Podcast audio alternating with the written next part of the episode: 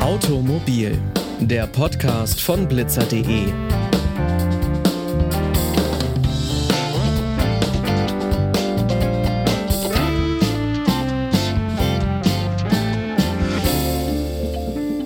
Und damit hi und herzlich willkommen zu dieser neuen Folge. Ich bin Pauline Braune und ich freue mich, dass ihr wieder mit dabei seid. Kfz-Mechatroniker, Automobilkaufmann, Fahrzeugtechniker. Das sind Berufe, die einem in den Kopf kommen, wenn man an die Automobilbranche denkt. An Autodesigner denken vermutlich die wenigsten. Dabei umfasst dieser Bereich viele wichtige Punkte, von Form und Karosserie des Autos bis hin zur Innenausstattung und den genutzten Materialien. Das Design zeichnet eine Automarke aus. Ein Porsche 911 erkennt jeder an seiner markanten Silhouette, ein VW Käfer an seiner kugeligen Form. Ob sich Autodesigner kreativ ausleben können, wie der Designprozess abläuft und welche Trends die Branche momentan dominieren, darüber spreche ich heute mit Professor Lutz Fügener. Er ist Autodesigner und lehrt an der Hochschule Hof Advanced Mobility Design. Herzlich willkommen. Ja, hallo. Wie wird man denn Autodesigner? Ähm, Autodesigner ist kein geschützter Beruf hier in diesem Land. Das heißt, eigentlich muss man keine Ausbildung absolvieren, um Autodesigner zu werden. Man kann sich also auch als Autodidakt bei einem Automobilunternehmen bewerben. Und es gibt auch seltene, aber es gibt solche Fälle. Aber der Regelfall ist, dass man das studiert in einem Bachelorstudiengang oder in einem Bachelor- und Masterstudiengang oder dass man eine andere Designausbildung äh, im Bachelor äh, absolviert hat und dann im Masterstudiengang sich spezialisiert auf Automobil. Das sind so die ausgetretenen Wege, um dahin zu kommen. Und welche Fähigkeiten sind für einen Autodesigner wichtig? Äh, es sind die Fähigkeiten wichtig, die für Designer immer wichtig sind, dass man äh, Ideen hat, dass man Kreativität erzeugen kann, dass man also sich selber dazu in die, in die Situation bringen kann, den Haufen der Ideen immer wieder zu vergrößern, also immer wieder Varianten zu erschaffen. Äh, wichtige Eigenschaft ist natürlich Neugier, eine wichtige Eigenschaft ist Begeisterung für alles, was mit Mobilität zu tun hat. Also sicher eine kritische, aber eine positiv-kritische Einstellung dazu. Und, und eigentlich hätte ich das fast voraussetzen müssen, eine sehr wichtige Fähigkeit, die man in Teilen auch schon mitbringen sollte, wenn man sich für so ein Studium entscheidet, ist die Fähigkeit, sich ähm, auszudrücken mit dem Stift in der Hand. Das heißt, zu zeichnen. Das ist nämlich die gemeinsame und internationale Sprache im Design. Und das ist nicht nur die Sprache, also es ist nicht nur für Kommunikation wichtig, sondern auch zum Niederlegen von Gedanken, zum Ausarbeiten von komplexen Formen und zum Notieren von Gedanken. Deswegen ist also die Arbeit ohne diese hohe Fertigkeit mit dem Stift in der Hand, wirklich mit dem Stift und Papier, eine Grundbedingung, auf die man nicht verzichten kann, heute weniger als jemals. So ein paar Vorstellungen hat man sich ja, also wie ist so ein Kotflügel geschwungen oder sowas, aber was zählt denn alles noch zum Autodesign? Das, was gemeinhin von den Kunden äh, als die Arbeit der Designerinnen und Designer gesehen wird, ist wirklich nur die Oberfläche. Also das im, im buchstäblichen Sinne nur die Oberfläche. Das ist das, was man eben sehen kann. Viele haben dann nur das Exterior-Design des Automobils im Blick. Manche wissen auch schon, dass im Interior-Design sehr viel zu tun ist. Eigentlich sind das die komplexeren Aufgaben, weil es mit sehr vielen verschiedenen Formen und unterschiedlichen Materialien und natürlich auch mit heute mit sehr stark mit der Verarbeitung von Informationen zu tun hat.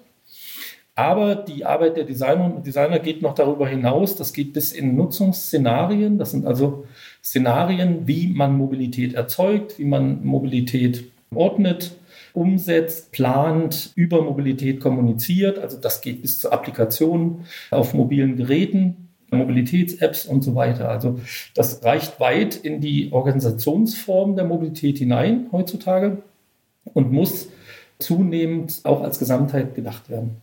Welche Bedingungen muss denn ein gutes Design erfüllen?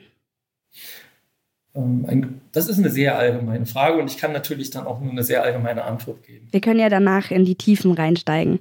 Das, das machen wir gerne. Ein gutes Design muss die Aufgabe, die ihm gestellt worden ist, also dem Design, erfüllen.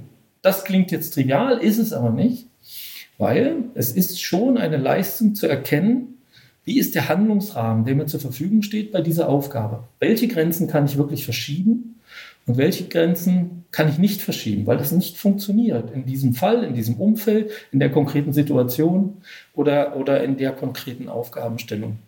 Dazu vielleicht eine ganz kleine Erklärung, wenn wir die Zeit dafür haben. Auf jeden Fall. Ich habe, als ich Design studiert habe, da hat man, äh, es ist schon sehr lange her, da hat man mir eine Geschichte erzählt. Also die Professoren damals haben gesagt, ja, man, wie Designer denken müssen, darum ging es. Habe ich vergessen jetzt vorauszusetzen. Ja, man stelle sich vor, man hat ein Designbüro und es kommt jemand zu einem und, und sagt, er bräuchte also einen Rasenmäher. Er hätte also das Problem, er bräuchte einen Rasenmäher und man recherchiert und analysiert die Situation dieses Kunden und bekommt dann raus bei der ersten Besprechung, wenn der Kunde wiederkommt, äh, offeriert man ihm, nein, du brauchst eigentlich keinen Rasenmäher, du brauchst ein Schaf. Das ist eine sehr charmante Geschichte und wir haben die alle sehr gemocht. Bloß diese Geschichte basiert auf einem Trick. Und dieser Trick ist die Verschiebung des Handlungsrahmens. Das heißt, man hat von uns also dann verlangt, so zu denken, dass wir einfach über Grenzen hinweg denken sollen. Und das ist auch okay. Aber in dem konkreten Fall, wenn der Kunde, der da zu mir gekommen ist, der Hersteller von Rasenmähern ist, dann nützt ihm das mit dem Schaf überhaupt nichts. Und diese Verschiebung der Handlungsrahmen, das passiert immer wieder. Das, das, hat man ganz oft, wenn über Design berichtet wird, auch über Modedesign und wie man da in die Zukunft käme und so weiter. Das passiert. Und das darf einem aber im professionellen Designvorgang nicht passieren. Weil die Einflussfaktoren und die Randbedingungen sind mitunter sehr komplex und sehr genau. Wenn man zum Schluss eine Lösung geschafft hat, die in diesen ganzen Handlungsrahmen passt, aber ihn trotzdem ausgenutzt hat oder vielleicht ein bisschen verschoben hat, und dabei eine realistische Lösung erzeugt hat, dann ist es gutes Design. Natürlich könnten wir jetzt noch eine Liste aufmachen, dass gutes Design ästhetisch sein muss, im Aussehen, dass gutes Design ein Produkt nicht teurer machen darf, aber besser machen kann und so weiter. Da gibt es also äh, auch noch zehn Regeln für gutes Design von Dieter Rahms, von dem berühmten Designer der Moderne. Das könnten wir alles auch noch aufzählen. Aber das Wichtige ist für mich wirklich das Erstgenannte. Dann gehen wir vielleicht mal ein bisschen in die Tiefe und zwar zum Thema gutes Autodesign. Also Sie haben es schon angesprochen, es muss gut aussehen, es muss im Teil wahrscheinlich auch einfach den Markenkern eines Fahrzeugherstellers wiedergeben, wenn man genau für den versucht, ein Auto zu designen, weil er sicherlich mit einem gewissen Anspruch kommt. Ist dann in der Aufgabe des Designers auch drin, dass man in der Technik irgendwie die ergonomische Form mit bedenken muss? Ja, das ist mit Sicherheit so. Dazu müssen wir noch mal ganz kurz bemerken, dass der Designprozess in der Automobilindustrie einer der arbeitsteiligsten Designprozesse überhaupt ist. Da arbeiten also sehr große Mannstärken zusammen. Das passiert sonst relativ selten im Design. Oft sind Designer auch Einzelkämpfer, die einzelne Aufgaben lösen können, was bei bestimmten Aufgaben überhaupt keine Frage ist, die ein kleines Designbüro haben oder ein mittelgroßes und so weiter. In der Automobilindustrie ist es so, dass die, die Major Companies mit Mannstärken von über 500 Designern arbeiten, zum Teil in einem Komplex zusammen. Das heißt natürlich nicht, dass alle 500 an einer Aufgabe arbeiten, aber es wird schon durchaus im Team gearbeitet. Und die Arbeit an einem so einem komplexen Arbeitsgegenstand wie einem Automobil wird auch geteilt. Es ist eine ganz klassische Teilung an Interieur und Exterieur. Das ist auch eine Spezialisierung und die Spezialisierungen nehmen immer mehr zu. Es gibt spezielle Designer für Color and Trim, also für alles, was mit Materialien, mit Farben zu tun hat. Es gibt Designer, die sich nur mit Scheinwerfern und Rückleuchten befassen im Automobildesign. Es gibt Designer, die sich mit allem, was, das, was wir zum After-Sales-Marketing zählen, also alles Zubehör, was man später für das Auto noch erwerben kann, danach äh, befassen und so weiter und so fort. Also da gibt es eine ganze Menge von Spezialisierung. Und das bedingt natürlich, dass manche Generalisten sein müssen, manche Designer und manche Spezialisten sein müssen. Und die müssen dann alle kommunizieren und miteinander arbeiten und dann auch noch mit den Modellbauern äh, zusammenarbeiten, die bei der Umsetzung des Designs eine ganz große und wichtige Rolle spielen. Und da ist also diese, diese Fähigkeit, sich einzustellen auf andere, eine ganz wichtige Fähigkeit. Gerade wenn man nur so einzelne Schritte in einem ganzen Prozess macht, wie kreativ kann man dann als Autodesigner arbeiten? Weil man muss sich ja an die Vorgaben der anderen halten und schauen, dass am Ende alles zusammenpasst und hat nur so einen ganz gewissen begrenzten Handlungsspielraum. Ja, ähm, das ist auf der einen Seite richtig, auf der anderen Seite nicht, weil wir können, ähm, das bezieht sich auch noch auf die vorige Frage von Ihnen. Sie hatten ja das Thema Ergonomie angesprochen. In dem Moment, wo ich, was die Ergonomie angeht, einen Handlungsspielraum habe, da komme ich wieder auf diesen Handlungsrahmen, dann muss ich mich mit Ergonomie auskennen, sonst kann ich die nicht ausfüllen. Es kann aber auch sein, dass die ganze Ergonomie, das ganze Interieur mit allen Übernahmeteilen aus anderen Fahrzeugen schon festgelegt ist. Dann muss ich mir darüber keine Gedanken mehr machen.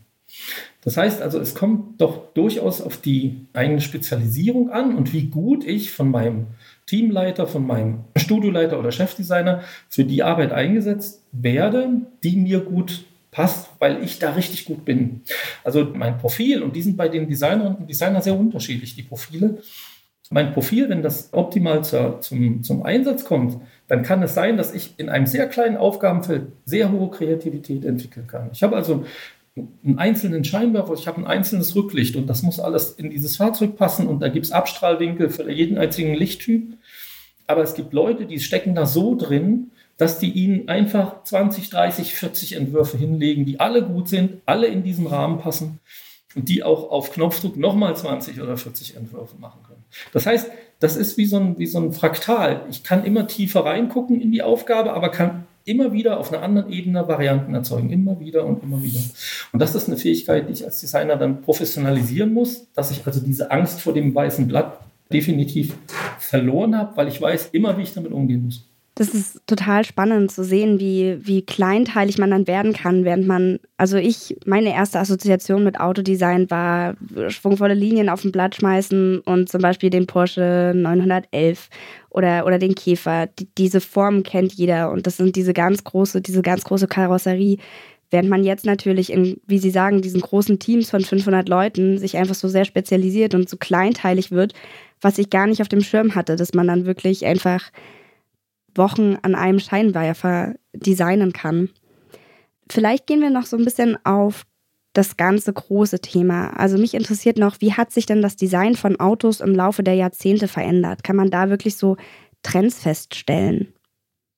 Ja, ja selbstverständlich. Also das, das äh, Design ist immer eine zukunftsgewandte Tätigkeit, obwohl wir sehr viel Retro-Design gesehen haben in letzter Zeit. Aber das Produkt, an dem wir arbeiten, findet immer in der Zukunft statt, mitunter ja, Jahre entfernt von dem Prozess, in dem es gestaltet wird. Deswegen ist natürlich eine Entwicklung diesem Thema Design, nicht nur im Automobildesign, immer eingeschrieben.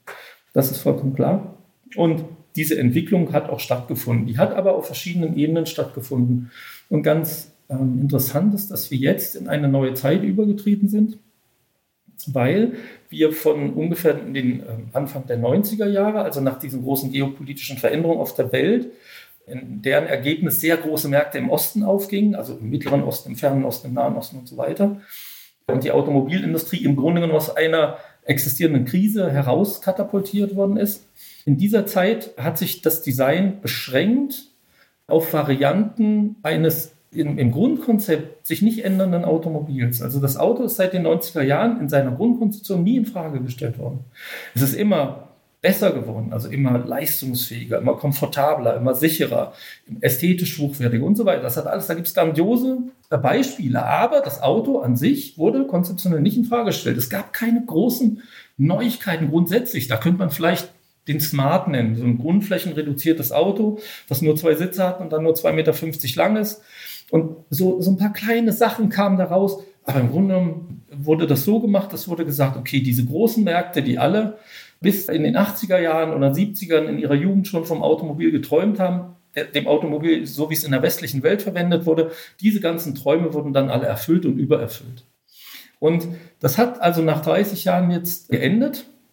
Jetzt haben sich also die Randbedingungen sehr verändert. Wir wissen, es gibt eine große Menge von Themen. Da gibt es also die, der allgemeine Verkehrsstau hat sich jetzt also auch in den Schwellenlängen entwickelt. Ne, wir sind da jetzt rausgekommen mit großem Glück Anfang der 90er, aber jetzt haben wir auf der ganzen Welt Verkehrsprobleme und es gibt also wenig äh, Bereiche jetzt noch zum Ausweichen. Das Problem hat uns also wieder eingeholt. Dann gibt es natürlich die äh, Probleme der Klimaerwärmung, äh, gibt es Probleme der Verteuerung von Materialien und so weiter und so fort. Und das heißt, wir müssen über das Auto jetzt seit ein paar Jahren wesentlich konzeptioneller nachdenken. Für mein Dafürhalten ist das für Designer und Designer eine tolle Zeit, weil wir eben wieder tiefer einbringen können, konzeptionell. Allerdings muss man natürlich auch zu einer Firma gehören, die das überlebt, diese ganzen Umbrüche, und das werden nicht alle tun. Mm, Sie sagen es selbst, die Automobilbranche verändert sich. Stichwort auch Nachhaltigkeit ist sicherlich auch Shared Mobility einfach ein Thema, die ja immer mehr genutzt wird. Wie reagiert denn die Autodesignbranche auf diesen Wandel? Bisher noch nicht besonders. Äh, die Autodesignbranche als solche gibt es ja auch nicht, weil Autodesign ja sehr selten gemacht wird von, von freien Büros. Das gibt es zwar auch noch, aber eigentlich ist es die Automobilbranche, die dann diese von Ihnen so benannte Autodesignbranche mit sich zieht. Also direkt abhängig voneinander, also mittelbar, äh, unmittelbar abhängig. Und dieses Shared Mobility war ein großes Thema. Also diese Sau ist ja auch medial viel durchs Dorf getrieben worden, aber so richtigen Effekt hat das noch nicht erzielt. Das ist auch nur halbherzig betrieben worden. Sie haben das ja auch gesehen. Es wurde nichts anderes gemacht, als dass man Fahrzeuge genommen hat, die einfach irgendwo vom Band liefen. Die waren also überhaupt nicht dafür vorbereitet, als Verleihfahrzeuge irgendwie optimiert worden zu sein. Und hat dann, da gab es BMW i3 und die Bahn hat Alfa Romeos verwendet und was weiß ich. Man hat also irgendwas genommen, was verfügbar war und wo man gute Angebote für den Flottenzukauf gemacht hat und so weiter. Und hat dann äh, Geschäftsmodelle aufgesetzt, sehr hastig und hat dann festgestellt, dass das so nicht funktioniert, weil diese Autos für diese Art Nutzung nicht gemacht sind. Und eigentlich wäre es an der Zeit gewesen, ein Shared Mobility Fahrzeug oder Shared Mobility Fahrzeuge zu entwickeln, die genau dafür optimiert sind, was eben in dieser Branche passiert oder passieren würde, wenn es denn gut funktionieren könnte. Das heißt, das ist ein Berg, den wir noch erklimmen müssen. Ja, siehe Anforderungen an die Stadt und an Parkplätze. Also das klassische Auto nimmt halt schon viel Platz weg und für wie kleine Wege in der Stadt, ja, gibt es bestimmt irgendwann andere Möglichkeiten. Thema Smart, der ja extra für diese Bedürfnisse der Stadt entwickelt wurde. Vielleicht eine Frage, die sicherlich groß ist, zum Schluss. Wie denken Sie, wird die Zukunft des Automobildesigns aussehen? Die Zukunft des Automobildesigns, die wird mit Sicherheit bunter aussehen, als es bisher war. Und ich meine mit bunter nicht, dass die, die Arbeit irgendwie bunter wird oder, oder vielgestaltiger, sondern es wird viel facettenreicher werden. Diese klassische Ordnung, dass wir also die Automobilhersteller haben, die Automobilhersteller haben jeweils ihre Studios und ihre Satellitenstudios und in diese Struktur werden die Designer integriert, die wird es weiterhin auch geben, aber es entwickeln sich parallel noch ganz andere Strukturen. Das hängt damit zusammen, dass zum Beispiel jetzt auch Startups oder keine traditionellen Unternehmen in diese Mobilitätsbranche eingebrochen sind und auch in Zukunft noch einbrechen werden. Das überleben manche, manche überleben es nicht, aber es bleibt doch was übrig. Das natürlich das prominenteste Beispiel ist Tesla die also auf ein völlig neues Gebiet vorgedrungen sind, sich natürlich jetzt nach den alten Mustern richten. Die haben auch ein Designstudio da in Los Angeles und so weiter und, und machen das mehr oder weniger so, wie das alle machen. Aber trotzdem ist dieses Produkt, wird anders wahrgenommen. Das Wichtigste an dem Narrativ Tesla, an dem die Sensation an Tesla ist nicht das Design, sondern das ist diese Geschichte um Elon Musk und die Geschichte, Elektropionier zu sein auf der Langstrecke und so weiter. Deswegen ist das Design an den Teslas auch nicht so wichtig, wie es bei anderen Autos ist, wo es eigentlich fast zum einzigen Unterscheidungsmerkmal und Marketingmerkmal geworden ist. Und deswegen ist es auch mit Verlaub bei Tesla nicht so wichtig, dass das Design so gut ist. Die Teslas sind okay, das ist gutes Handwerk, was da gemacht worden ist, aber es ist nicht die Regel, dass man einen Tesla kauft, weil der so ganz toll designt ist, sondern wie gesagt, die Gründe sind meistens, also die Schwerpunkte liegen da ein bisschen anders. Und wir, wir sehen aber, dass sich also Schwerpunkte verschieben. Und da kann man im Design jetzt ein bisschen Angst davor haben, aber ich glaube, dass äh, immer mehr Möglichkeiten aufgehen als zugehen, wenn sich was diversifiziert. Und ich bin auch fest davon überzeugt, dass das passiert. Da werden eben einige sich dann umgucken, die so seit zehn Jahren immer das Gleiche machen. Und andere werden sich freuen, weil ihre Ideen, ihre neuen Ideen oder ihre neuen Arbeitsweisen plötzlich gefragt sind, was sie dann vorher noch nicht so sehr waren. Sagte Professor Lutz Hügner. Herzlichen Dank. Sehr gern. Damit sind wir auch schon am Ende der Folge angelangt und ich persönlich hätte über das Thema noch viel länger reden können. Ein paar Fragen habe ich sogar noch, zum Beispiel, wie läuft so ein Designprozess eigentlich ab und welche Rolle spielt eigentlich das Design eines Autos bei der Kaufentscheidung?